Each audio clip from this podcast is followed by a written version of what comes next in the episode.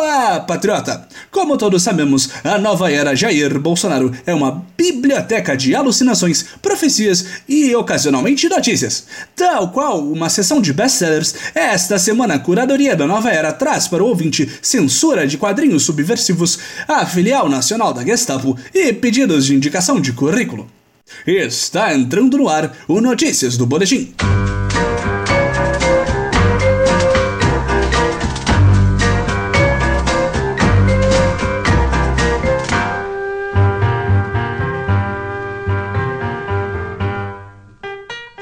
Começamos nosso passeio pelo Oceano de Cultura com a denúncia que vimos apenas o patriota Vinícius Ferreira nos mencionar ao longo da semana, o que é uma surpresa e um choque. Prefeito do Rio tenta proibir a HQ dos Vingadores na Piedade. Com ameaças ao já fragilizado conceito da democracia, o prefeito do Rio de Janeiro, que aparentemente já resolveu todos os problemas do purgatório da beleza e do caos, focou seus esforços nem um pouco reacionários e draconianos contra uma história em quadrinhos lançada em 2010 que continha o altamente subversivo ato de um beijo entre dois desenhos do sexo masculino. O fato de ser uma relação homoafetiva e não um dos infinitos beijos heterossexuais e cristãos no quadrinho é meramente um detalhe, amigos ouvintes. É claro que o prefeito Marcelo Quirivella não iria implementar a censura em um evento internacional como a Bienal do Livro por conta de suas convicções pessoais e conservadoras. Não é mesmo? O mais curioso neste caso foi a reação global.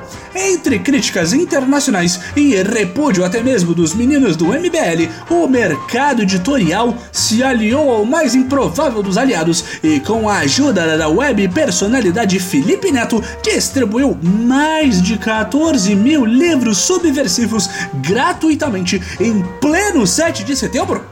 Amigos, isso é uma situação muito delicada e se nossas crianças começarem a ler, se informar e ter uma opinião própria? O que será do futuro onde todos têm senso crítico? Tem que ver isso daí!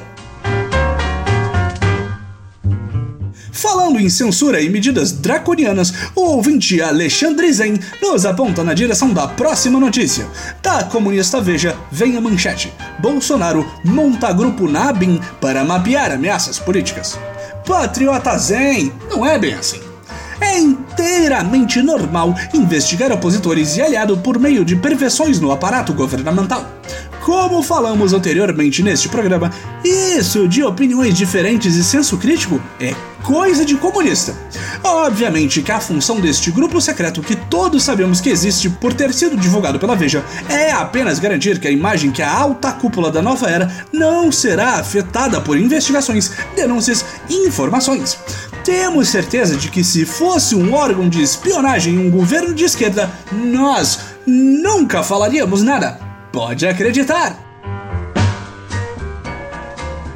O saldão de livros que custam menos do que uma passagem de ônibus se encerra com a dúvida do patriota Luciano Drops, que busca uma recolocação profissional.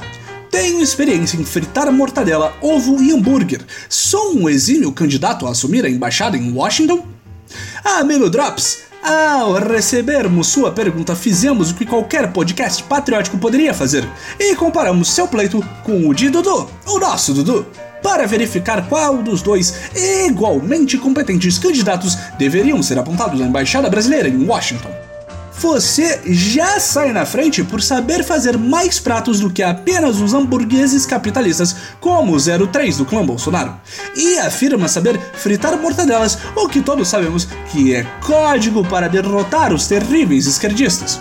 E suposto, muito cuidado com um currículo desses. Daqui a pouco você vai falar que não passou as últimas semanas xingando o presidente da França. E aí vai ficar complicado para o nosso Dudu conseguir aquele cabidinho de emprego em Washington. Chega ao fim mais uma edição do Notícias do Boletim. Não se esqueça, este programa é parcialmente feito por você.